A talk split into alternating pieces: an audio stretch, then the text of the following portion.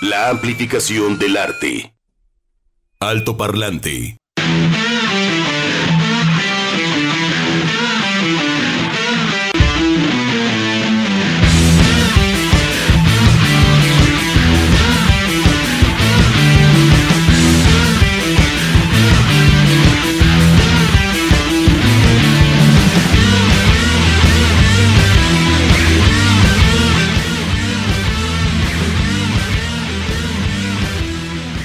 Ya son las 12 con 4 minutos en este alto parlante de Jalisco Radio.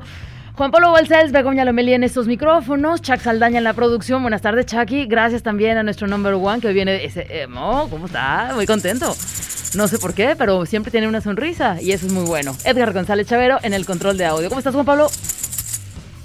¿Quieres que traduzca lo que dice tu maraca? Pues muy bien. Muchas gracias. Arriba esas palmas. Arriba ¿No? Arriba esas palmas, claro, siempre. Venga, venga, venga. Que siga, que viva España. Que viva yo. Y que viva la chona. ¿Cómo estás? Chona. Bien, ¿y Señor, los tucanes de Tijuana, ¿cómo andan? Es que Yo me- creí que venías con, oye, con, Los por favor, Kings. los del norte. No, no, Los Tigres no, del no, norte no. está sacando a los tucanes de Tijuana, Juan Pablo. No, esos son los, los verdaderos Kings. Sí. Los the Kings. Ahorita vamos a descubrir por qué iniciamos con los hermanos Davis. Ah, yo creí que, que los los, Ah, bueno, también los Reyes. los Tigres del norte, señor. perdón, pero es que digo, pues, Es cuando un, un grupo musical, en este caso un conjunto norteño, eh, se transforma en un fenómeno social. Eh, ya lo dirán, ya lo dirá el tiempo, eh, porque estaba revisando por acá las efemérides, cómo a veces una obra que simplemente es- habla de lo que sucedió, digamos, toma una Polaroid. A los años, y me estoy refiriendo 100, 200, en fin, a propósito de los bandidos de Río Frío, ahorita lo vamos a descubrir en las efemérides, eh, queda como una fotografía, un fresco de cómo se hablaba en 1820, por ejemplo, en el caso de los bandidos de Río Frío, qué se robaba, qué se pillaba, en qué se creía. Es un español que ya no existe. Y en el caso de los Tigres del Norte, pues vamos a ver qué va a pasar en 200 años, ¿no? ¿Qué, qué se narraba? ¿Qué era? Ajá. ¿Por qué se llevaba hierba mala en una cajuela de un automóvil, este, de una ciudad a otra? Eh, y también, Begoña, todavía con los ecos de Juan Rulfo a propósito del Día del Padre, todos somos hijos de Pedro Páramo, de un partido extraño y rarísimo como el Partido Revolucionario Institucional, así lo planteaba Juan Rulfo.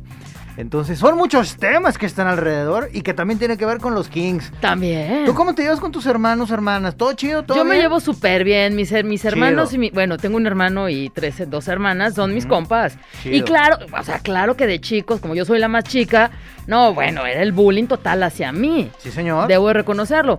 Y eran las bilis en la casa de que pues yo hacía este, pues berrinche y Sí, todo. los porque hermanos tienen que cobrar factura culé, medio culé, de lo que hace papá y mamá de quién es Sí. y los hermanos. no, uy, sí, claro. Mi cariño, mi amor, la más No, pequeña se lo hombre, ha le llevado. sumas eso que aparte es real, que yo soy la consentida de mi papá.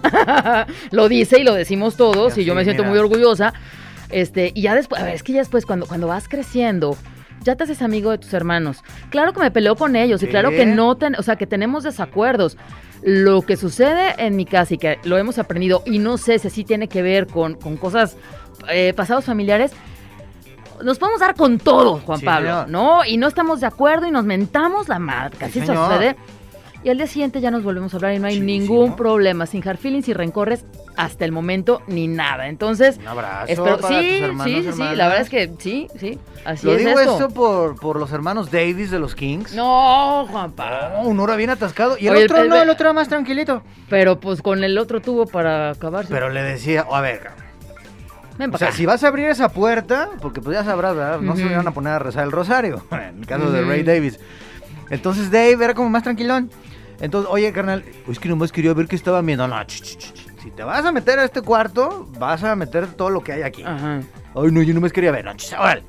Y, y así ha sido con los hermanos, digo, los Gallagher. Los Gallagher, hermanos, eso iba, ¿no? El preámbulo que, de los Gallagher. No, pero sí, es más, creo que hasta ahorita no hay una reconciliación a, a la puerta, porque bueno, como lo comentabas tú, anteriormente se peleaban, se reconciliaban, ya sea por cuestiones afectivas o por cuestiones económicas. Sí, y luego también, ¿no? El, el peso y la carga de la figura paterna para ellos, tremenda también, ¿no? Y violencia. O sea, y, y además los egos, Juan Pablo, hay que decirlo Vean claramente. ese documental, está muy chido. a propósito del Día del Padre, este, en México, es muy loco porque no hay un día fijo. En este caso, el tercer. Así como, hoy qué día, Ah, dales un tercer domingo de mes. Órale, ahí lo- donde caiga. Pero en el caso de Liam y Noel eh, Gallagher, este sí, pues ahí el papá. Ahorita vengo, voy por cigarros. Y la, y la mamá rifada. Como muchas madres, ni siquiera en México, en todo el mundo. Entonces, este. La figura paterna, ¿verdad? Figura paterna. Luego los cuento yo porque no es el momento. Muy bien. Este. Qué Ah. chido. Va, va a haber entonces dos partes de, de, de Rulfo. Sí, dentro de Jalisco en la hora nacional viene la segunda parte el domingo, que ya está así como al 90% producido. Vamos a hablar de una ruta cultural y realismo mágico de Juan Rulfo en el sur de nuestro estado. Tenemos el corrido de Pedro Páramo con Yolanda Zamora. Buenísimo. Está ese. bien padre. Que de Lo repente- presenta muy bonito. Está, está chidísimo ese Está bien corrido. Padre. Sí. Tenemos, ¿qué tenemos también? Tenemos a Juan Pablo Balcells hablando de Rulfo en el cine, adaptaciones Ándale. literarias de ¿Cómo? Juan Ru- Sí, claro, ¿lo conoces? Sí, señor. Pues es- escribe muy bien, ¿eh? deberías aprenderle Ay, algo.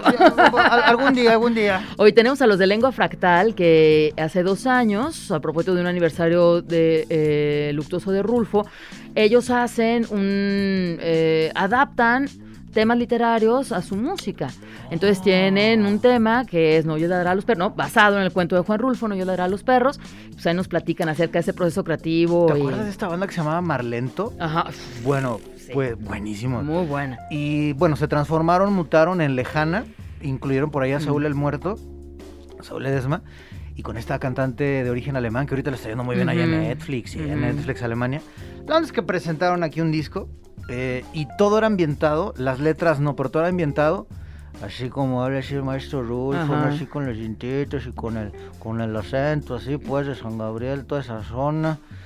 Y te metieron en el. en- y luego los videos en blanco y negro. Fíjense, eh, a propósito pues de, del esfuerzo de Raúl Peguero, Begoña Lomelí y Marco, Marco Barajas, volví a leer eh, No oyes ladrar los perros. Me- yo me estaba poniendo en ambiente, porque pues venía a echarme unos mariscos, luego también unas, unas chelitas. En domingo, no lo hagan muchachos. Uno ya está viejito.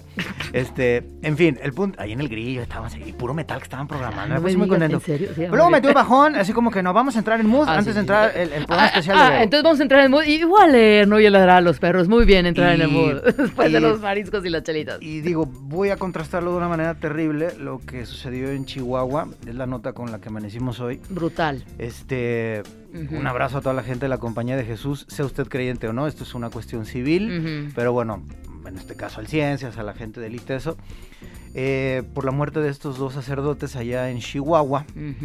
Y cuando uno lee eh, No es ladrar los perros es... Yo me lo imaginé un, un- un- un señor padre que hizo todo lo posible, ¿no? Y que pues su hijo no tomara el mal camino, este, y, y de repente es como si Rulfo fuera temporal.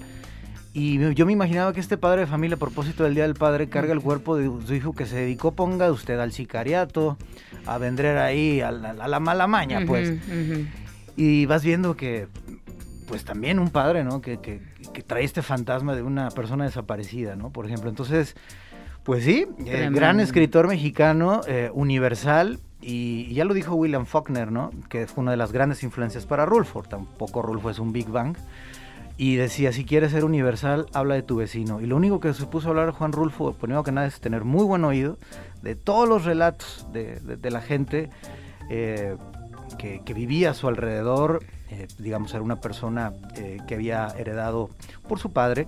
Su padre tenía mucha influencia en esta zona, tenía tierras, era un- una persona muy apreciada. Y la gente recurría a él, entonces supo de la miseria, ni siquiera la pobreza, la miseria que se estaba viviendo en- en- en época revolucionaria. Y, y es increíble la vigencia de los textos, ¿no? Ujú. Entonces, para bien, porque están su- sumamente bien escritos, y para mal por la violencia. Entonces, perdón por esta mezcolanza de temas, pero así es lo, es lo que estamos viviendo, Begoya. ¿No? Ahí está dicho. Muchas gracias, Juan Pablo. Bueno. Y ya vamos calentando motores para el próximo domingo, 10.30 de la noche, en todas las estaciones de radio de Jalisco. Y lo invitamos, por supuesto, a que lo escuche aquí en Jalisco Radio, Jalisco en la hora nacional. Sí, y yo me quedo con la parte Eros de Rulfo, Lean Talpa. y, y hoy entra el verano y entran otro tipo de calores. Hoy nomás. Ay, Dios mío. Y entran las efemérides. Sí, señor. 1821. Efemérides. 1933, 1962. Alto parlante. 12 con 13 minutos, efemérides del 21 de junio. En 1810, mira Juan Pablo, nace Manuel Paino, ¿eh? Escritor, periodista y político, autor de Los bandidos de Río Frío, que ya hablaba Juan Pablo Balcells. Para que usted anda criticando, es que me hayas dicho, ay, por favor, o sea, está en el Quijote y está ahí en Los bandidos de Río Frío. Aiga es un arcaísmo, está muy bonito. Y, pues también tremendo, ¿no? Es una, un retrato ahí de, de, ese México violento que pues nomás nos salimos. 1827 muere, a otro grande, Joaquín Fernández de Lizardi, periodista y novelista fundador del periódico El Pensador Mexicano y autor del Periquillo Sarniento. Periquillo. ¿Cómo no? Entre otros libros. Ese libro fue prohibido por la corona española porque hablaba del esclavismo. Hasta el Periquillo Sarmiento es un ladrón, se llama Pedro Sarmiento, ¿ok? Entonces le tira la corona, habla mal del esclavismo, o sea, patea el pesebre. Eh. Entonces la corona española dice, coño, pero No nos gusta esto. No nos gusta. Y, y, es más, él fallece y por fin ya se publica el libro en forma, porque eran viñetas. Así, y también un, un, un super libro sobre pues, esa época de cómo se odiaba la corona. Hoy con un nombre tan español. Joaquín Fernández de Lizardi. Exactamente. Muy bien. En 1867 eh, recordamos eh, la victoria de las armas nacionales sobre el imperio. Y nada más, como no te alcanza antes de entrar a las notas del mundo, estas dos, eh, muy bien, Chachito, ¿eh? Chachidísimo, es que... Es que, ¿por qué está sucediendo? Vamos un tatito al pasado, ¿no? En este momento turbulento. Ma, uh, ya en la época de la revolución, tanto Mariano Azuela, y que hizo los de abajo, y luego Martín Luis Guzmán, que fue eh, mm. secretario particular de Pancho Villa. Uh -huh. O sea, el tipo vio cómo se fusilaba, los arranques que tenía Pancho, en fin, anduvo a caballo, pero el señor era abogado, porque pues Pancho no sabía ni leer ni escribir. Y, y tanto Mariano Azuela como Martín Luis Guzmán, eh, de veras lean a Martín Luis Guzmán, eh, decían, tanto Periquillo Sarniento como los bandidos de Río Frío, es lo que te digo, se va renovando. Y a recientes fechas, Guillermo Arriaga tiene una novela que se llama El, el Escuadrón Guillotina, que ficciona cómo pudo haber sucedido ese pequeño escuadrón que estaba al lado de Pancho Villa. Entonces, sí, hay que, hay que sumergirnos, no sé cómo se vaya a contar en un futuro de lo que estaba sucediendo con todo este México violento, en fin, este, pero hay que empezarlo a, a, a novelar. Y en el caso de lo que hace Guillermo Arriaga, lo hace desde Iztapalapa para hablar de cuestiones políticas y demás. Y para que usted lo ubique, de Amores Perros.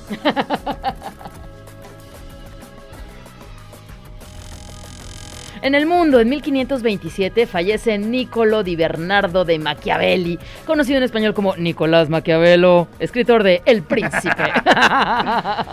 Hijo, mano, pues, pues, el manual, ¿no? Para muchos políticos, este, yo creo de todo el mundo, ¿no?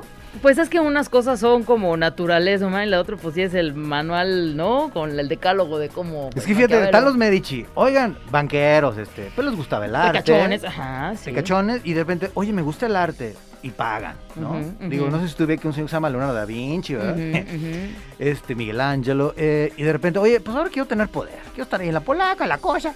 Y también quiero estar en la iglesia. iglesia. ¿Se puede? Ahí les va mi sobrino para que sea papa. Pues, pues, cinco años, bueno, diez, bueno, veinte. No. 700 bueno, años luego. Pues sí. O sea. Y ahí está.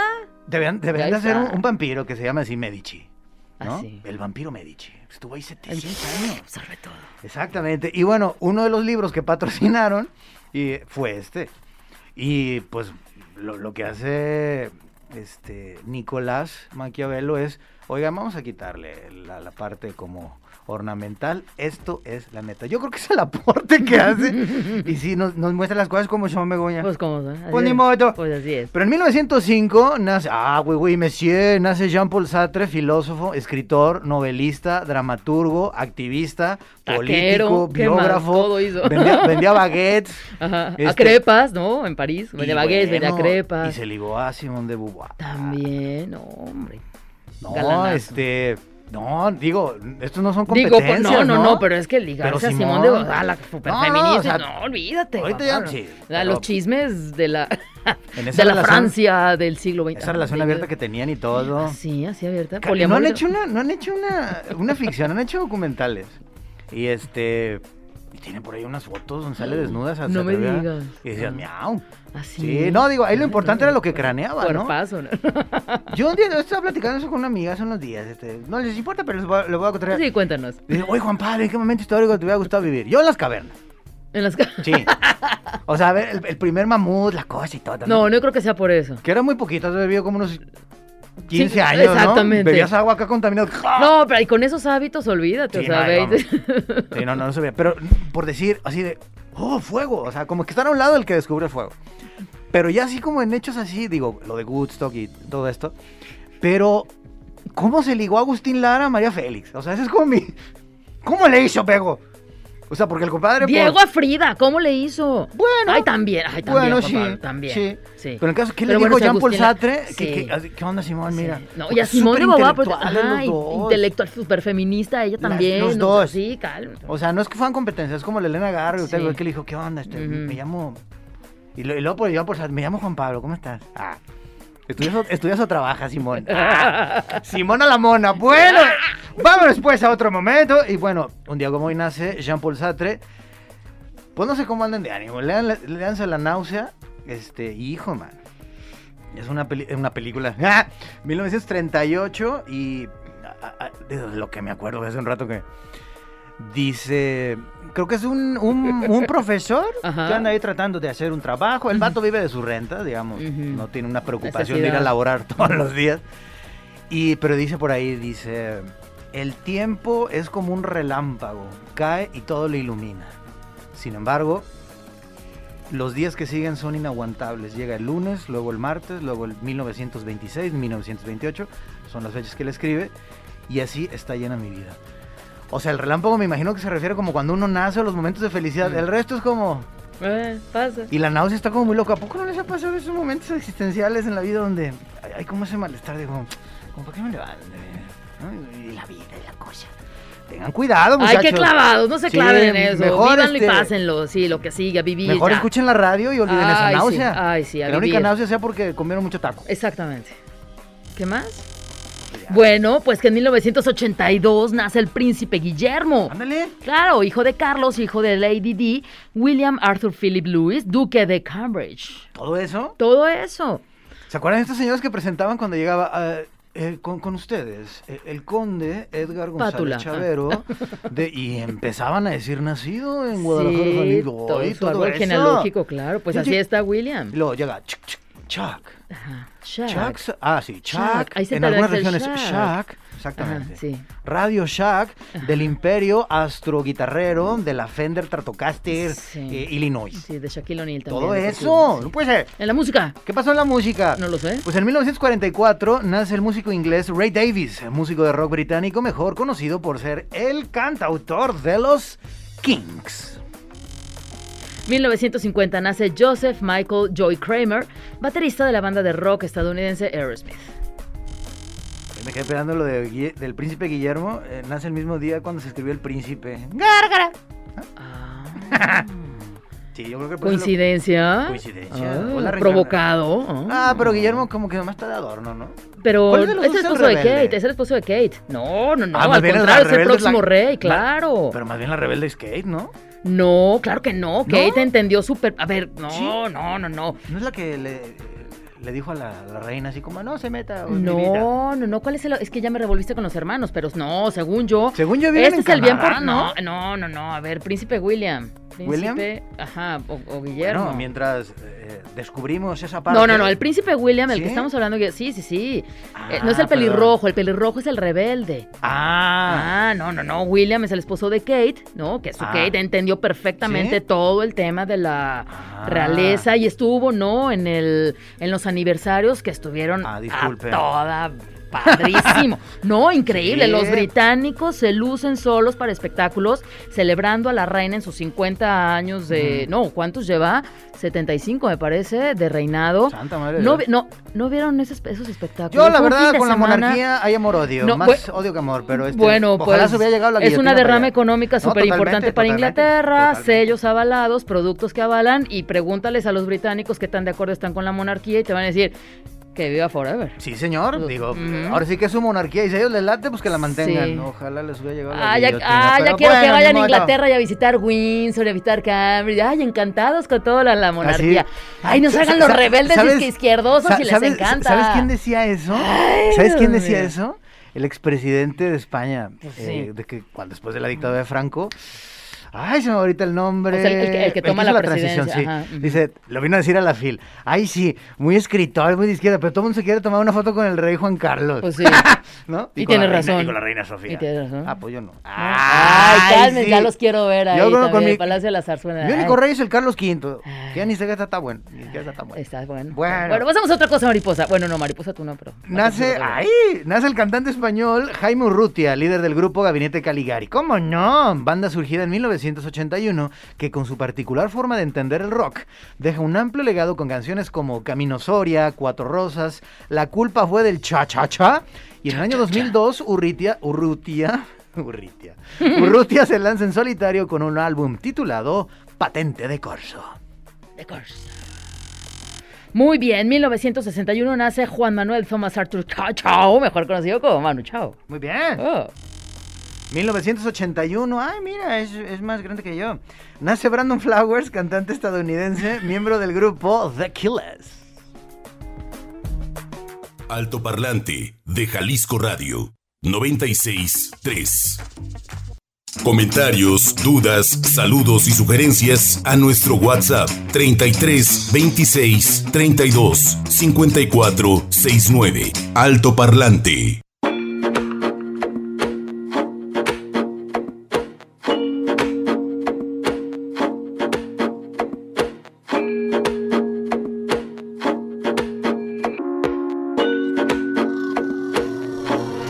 Muy bien, estamos de regreso. ¡Ah! En este altoparlante rayando las mesas. Mira qué bien que se va el. no, que estás escribiendo. Se te acaba la pluma, se te acaba la mesa y sigues escribiendo, Juan Pablo. Pues es que a veces pasa. Oigan, ¿no vieron hace poquito un meme de la, de la Vic? De la Vic no sabe fallar. Que no ha cambiado su modelo en ¿Esta? limpio. Ah, bueno, ajá. Y sí, vendrán otros modelos y más chidas y tal. Pero y es la que salva la pluma. vida, sí señor. Es la pluma. Puede pasar muchas marcas, muchos modelos, tintas, Color pero- como los míos, azulitos, rosas, Sí. este, morados. pero esta es la pluma. Basic. Yo soy más de azul. Yo también. El negro no me gusta. No, No, no, me gusta azul escribir y con rojo. negro, sí. Así es que y la morada que está fuera de circulación de la penta, el Juan Pablo. Estamos preocupados, ¿eh? ya hablaremos de eso en otro Ya tema. hablaremos de esos temas. Juan Pablo, vámonos directamente a nuestra entrevista teatral. Teatral. Altoparlante. Juan Pablo, me da mucho gusto que saludemos esta tarde en Altoparlante a Karen de Luna y a Diego Martínez para hablar acerca de estos ejercicios para cerrar asuntos. ¿Cómo están? Bienvenidos, Karen, Diego. Creo que su micrófono está Hola, apagado, ¿cómo ¿eh? Ahí está. Ya ahora sí los escuchamos. Adelante. Ya. ¿Cómo están? Bien, gracias por la invitación.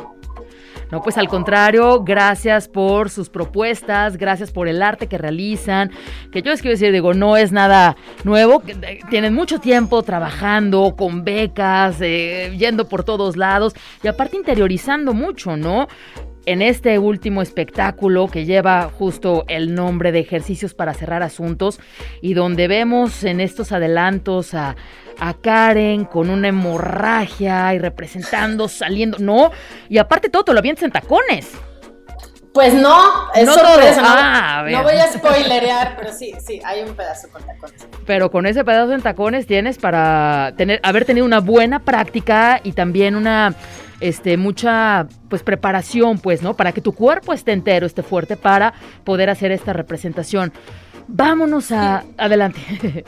No, no, sí, este, el, el asunto de los tacones, pues ya los que se animen a asistir, eh, es más bien un símbolo, ¿no? Más que el asunto de tener una destreza física, de, de poder moverte en tacones, va más bien a un asunto que tiene que ver con que yo interpreto que, que la vida es eh, como caminar en un empedrado con tacones. Mm, Dificilísimo. Por ahí va. este ejercicio para cerrar asuntos y donde mezclan baile, coreografía, eh, temas súper introspectivos y bueno, pues también esta representación de lo que es en un momento dado llegar a un duelo y este proceso de duelo. ¿Cómo es que, que, llega a ti esta idea, a ustedes esta idea, para poder generarlo de esta manera?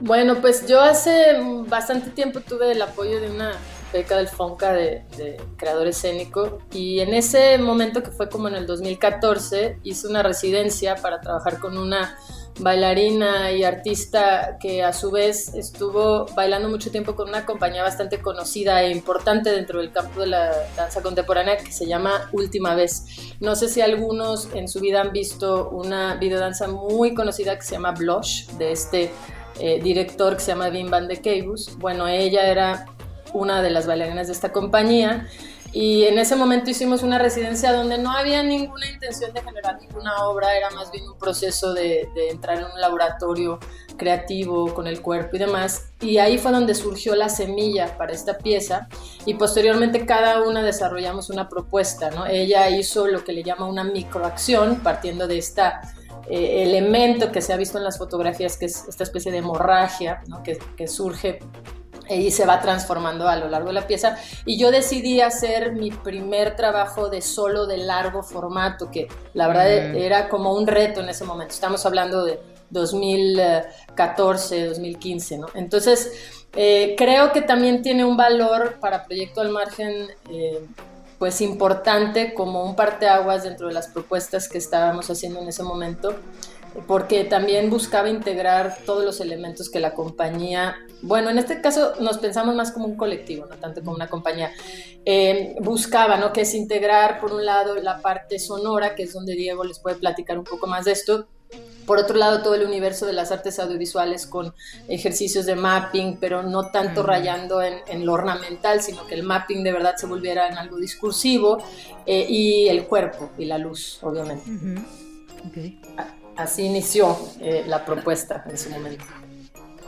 ¿Qué digo? Ah, perdón, adelante, ¿quieres no, aportar? Y, y ahorita, pues, justo lo que mencionabas, ¿no? Que, que es eh, una pieza que hace una metáfora entre los procesos de, cuando tú te cortas y, y, todo lo que hace el cuerpo primero para adormecerte, el dolor y luego eh, toda la contención que entra, las plaquetas y todo el sistema de defensa. Eh, para mí había una, relación muy, muy eh, cercana entre eso y, los procesos de duelo, ¿no? En los procesos de duelo de pronto pues te duele muchísimo al principio, luego quieres evitarlo, negarlo, ajá, y luego viene ya todo un proceso de sanar la herida hasta que está lista la piel. En este caso, para mí en los duelos es un poco lo mismo.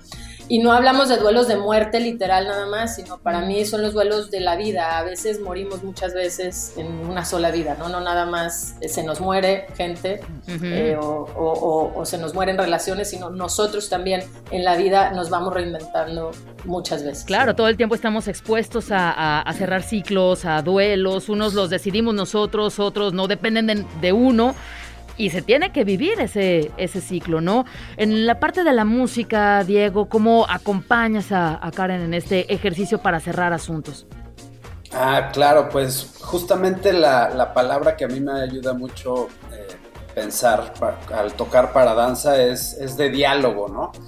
Eh, es muy común que, hay eh, acompañantes de, de danza y bueno, a veces es así como que para muchos la chamba que no les quedó de otra. Pero bueno, yo desde hace ya varios años eh, descubrí un mundo muy interesante en la interacción de, hacer música en vivo para danza y que pues es algo que por ejemplo en África pues lo llevan haciendo como 4.000 años, ¿no?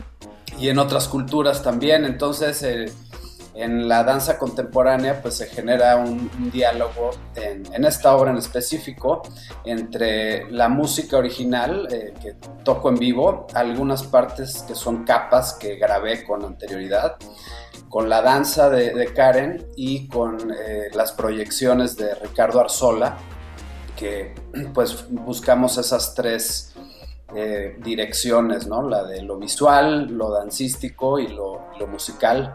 Entonces, pues hay espacios en la música para improvisar en vivo. A mí me gusta entrar a la, Mm. al, al espacio en, en este estado en el que no sabes al 100% qué va a pasar y entonces es una adrenalina muy interesante que mantiene cierta frescura en la interpretación y entonces el, el estar presente, el buscar el movimiento de la danza, el sentir la eh, iluminación, las proyecciones, pues es lo que empieza a dar pautas para responder con mi guitarra en este caso.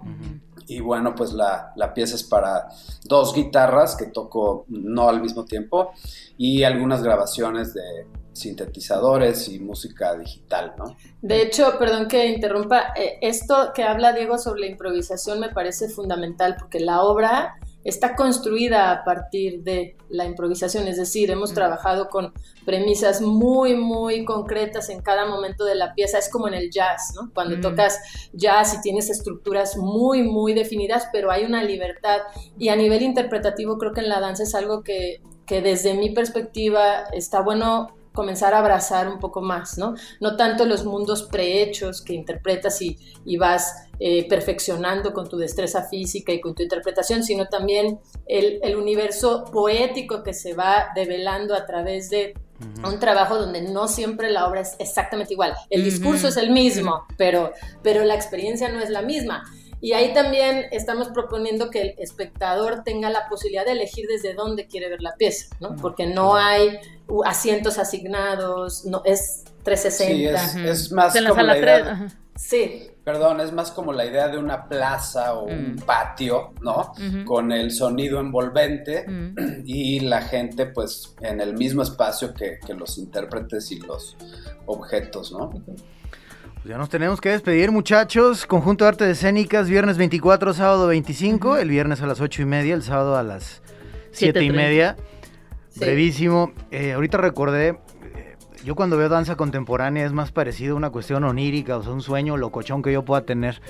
Pero platicando con Edgar Nito de Huachicolero, le dije, ¿cómo, ¿cuál fue ese cerillazo que inició la película? Dice, yo quería que hubiera un tipo frente a una, no una fogata, algo muy grande de fuego. No sabía qué, eh, algo que, te- que tenía que estar quemando. Y luego con Samuel Kish en la película los lobos, el de los lobos, decía yo quería que un, niño estuviera viendo eh, la carretera a través de un automóvil. Luego se fue construyendo lo de la mamá, la cuestión migrante y bueno, todo este homenaje que hacen a su madre. En su caso, chicos, ¿cuál fue ese Big Bang, esa primera idea que detonó todo?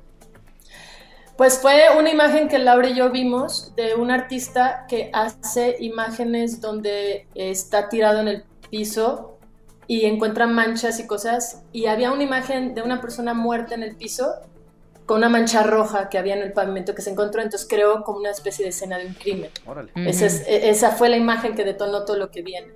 Y creo que sí, tal cual de ahí empieza pf, a volar todo el, el imaginario eh, en torno a este tema. ¿no?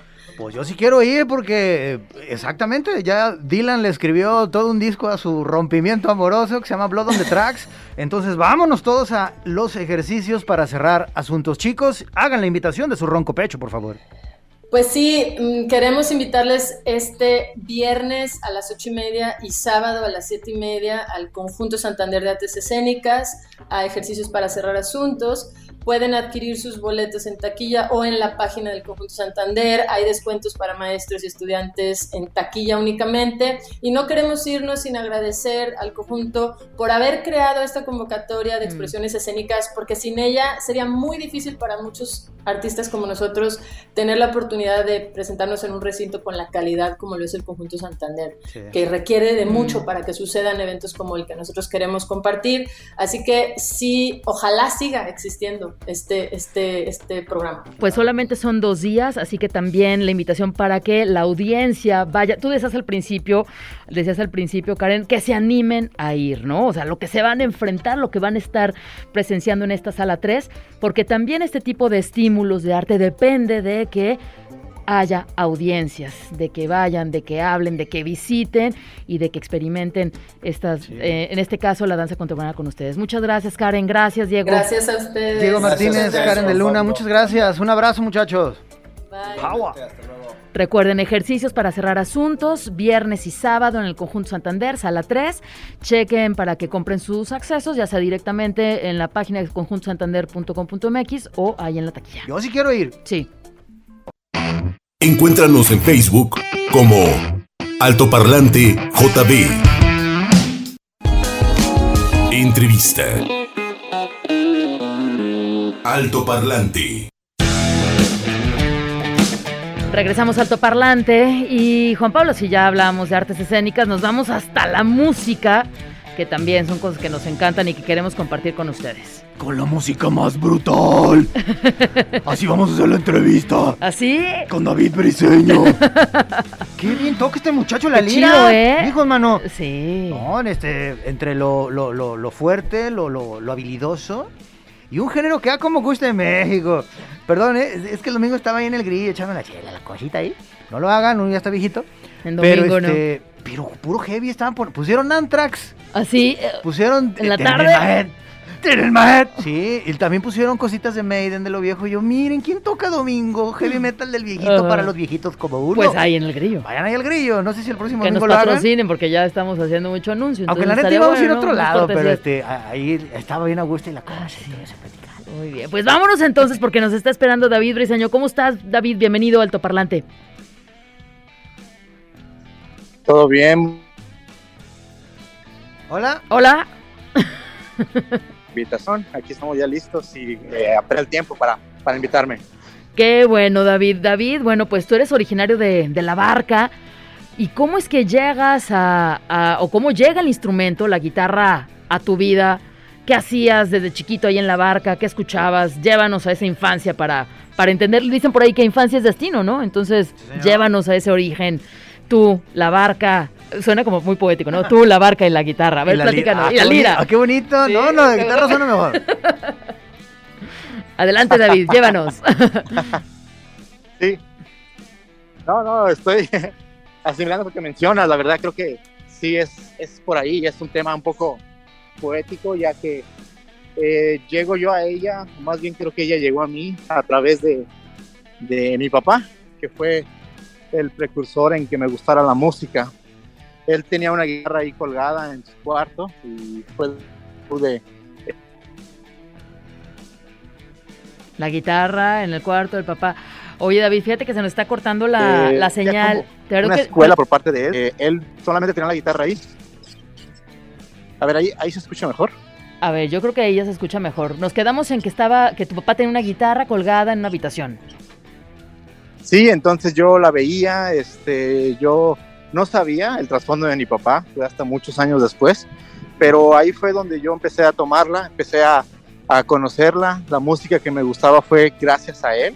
Él escuchaba metal, y la sigo escuchando, Metallica, Pantera, Sepultura, y esto me llevó a, a buscar el interés por conocerla. Entonces eh, yo lo agarro, me dedico 100% lírico a, a poder aprender de, de ella Órale. y este por una por así decirlo algo contradictorio eh, mi papá decidió quitarme la guitarra No. me dijo sabes qué tienes que agarrarla en serio y si no la vas a agarrar en serio no te la voy a prestar Órale. entonces esa irreverencia me hizo buscarlo en otros lugares y pues bueno, creo que eso ayudó a forjarme un poco porque me empujó a, a no nomás estar ahí de ocioso con la guitarra, sino entender cómo funcionaba y, y ya después le pude demostrar que, que pues sí, que sí lo tomé en serio.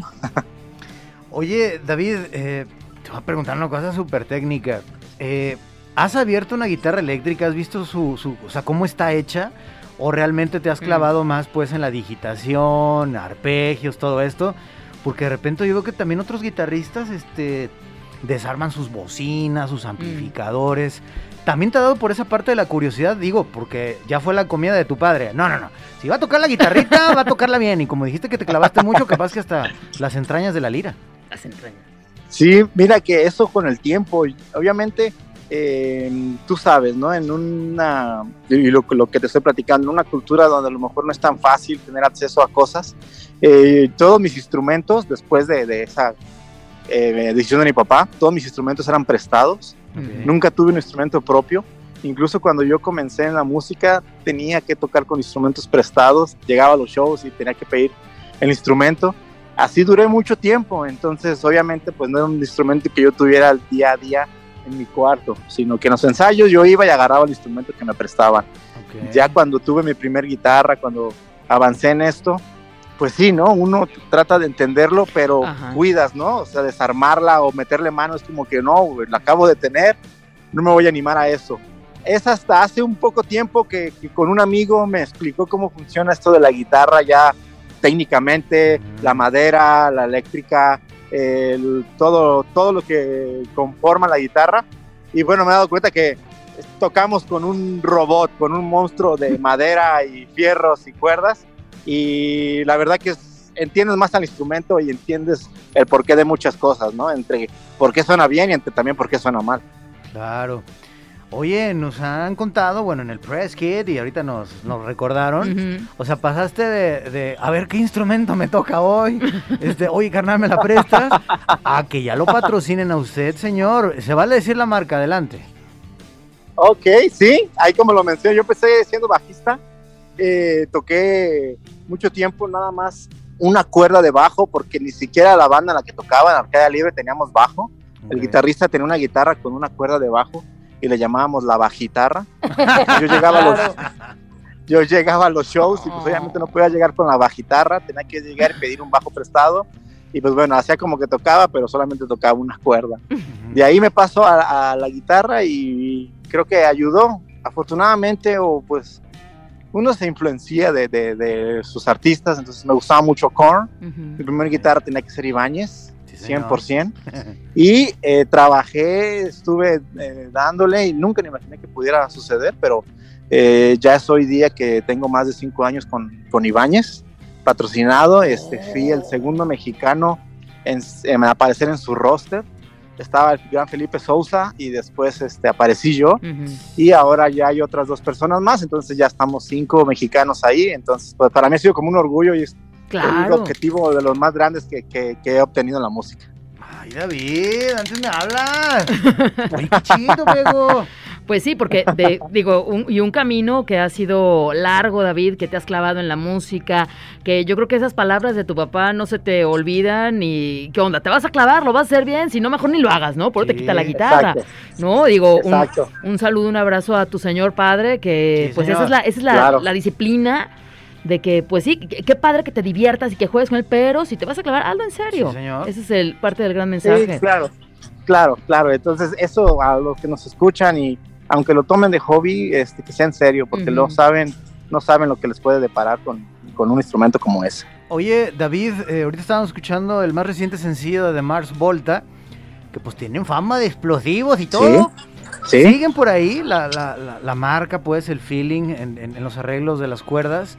Pero digamos le bajaron al tempo, es así como psico-guapachoso. En tu caso, tú te, enseña- te enseñaste con el metal, seguiste con el metal, te patrocina eh, Ibáñez. ¿Qué otro género musical, aparte del heavy y sus ramificaciones, más pesados, Ajá. menos pesados, te laten? Mira, yo, este, bueno, también hay que, hay que decirlo, yo soy de pueblo y crecí mucho con, con banda el mexicano, banda machos, ese tipo de, de- de música que escuchaban mis, mis amigos. Sí, señor. No me desagradaba, pero no fue algo que, en lo que me quisiera enfocar. A hoy en día yo lo escucho y lo recuerdo con mucha nostalgia y me gusta ponerlo más cuando voy con mis hijos y eso como que esa nostalgia de cuando Ah. comenzaba en esto de la música pero el género así me gusta muchísimo y es algo que, que escucho todo el tiempo, es bandas como Interpol, como The Reign of Kingdom, como lo son Editors, como Skin, eh, los primeros discos de Coldplay, ese tipo de música me gusta eh, demasiado, yo estoy tratando de en algún punto sacar música de ese estilo, obviamente Interpol es para mí la banda preferida, mi banda predilecta, este, tres sencillos riffs que hacen o nada más utilizan dos cuerdas durante media canción, se me hace algo, este, pues no sé, muy sofisticado y sencillo. Y eso es lo que me gusta, de hecho, en la mayor, mayor parte de mi tiempo es lo que, lo que más escucho. Buenísimo. Porque pues ya escuchamos a Johnny Rotten diciendo, ay no, el punk ya me hartó. Ya más bien quiero cosas tranquilitas como Steely Dan. Entonces, David. Briseño, te mandamos un abrazo muy Sí. afectuoso. De veras, felicidades por tu trayectoria y tu carrera. Y Muchas pues, gracias. Redes sociales, tanto de All Misery y pues preséntanos de tu ronco pecho. Hell is on earth. Ok, este, pues síganos, ahí está David Briseño, pueden encontrar en Facebook mi banda All Misery, Eh, estamos estrenando sencillos, eh, Praying for the Dying Days, y tengo mi otra banda BMR, que es un proyecto alterno, donde pues también lo estamos haciendo de mejor manera y aprovecho la ventana para anunciar que en agosto nos vamos a Europa con BMR, entonces ahí vamos trabajándole poquito y pues ahí espero su apoyo y muchas gracias por, por, por tenerme aquí. Que la guitarra te lleve a darle más vueltas al mundo, David. Muchas gracias. Muchísimas gracias, lo aprecio bastante. Un abrazo. David Briseño, síganos en redes sociales con su banda. Por lo pronto los dejamos con All Misery. Gracias, Juan Pablo. Gracias, Becoña. Súbale, por favor, para que disfruten este martes. Trépele. Súbele, Chuck. Gracias, gracias, González Chavero. Hasta mañana. Altoparlante de Jalisco Radio 96 3.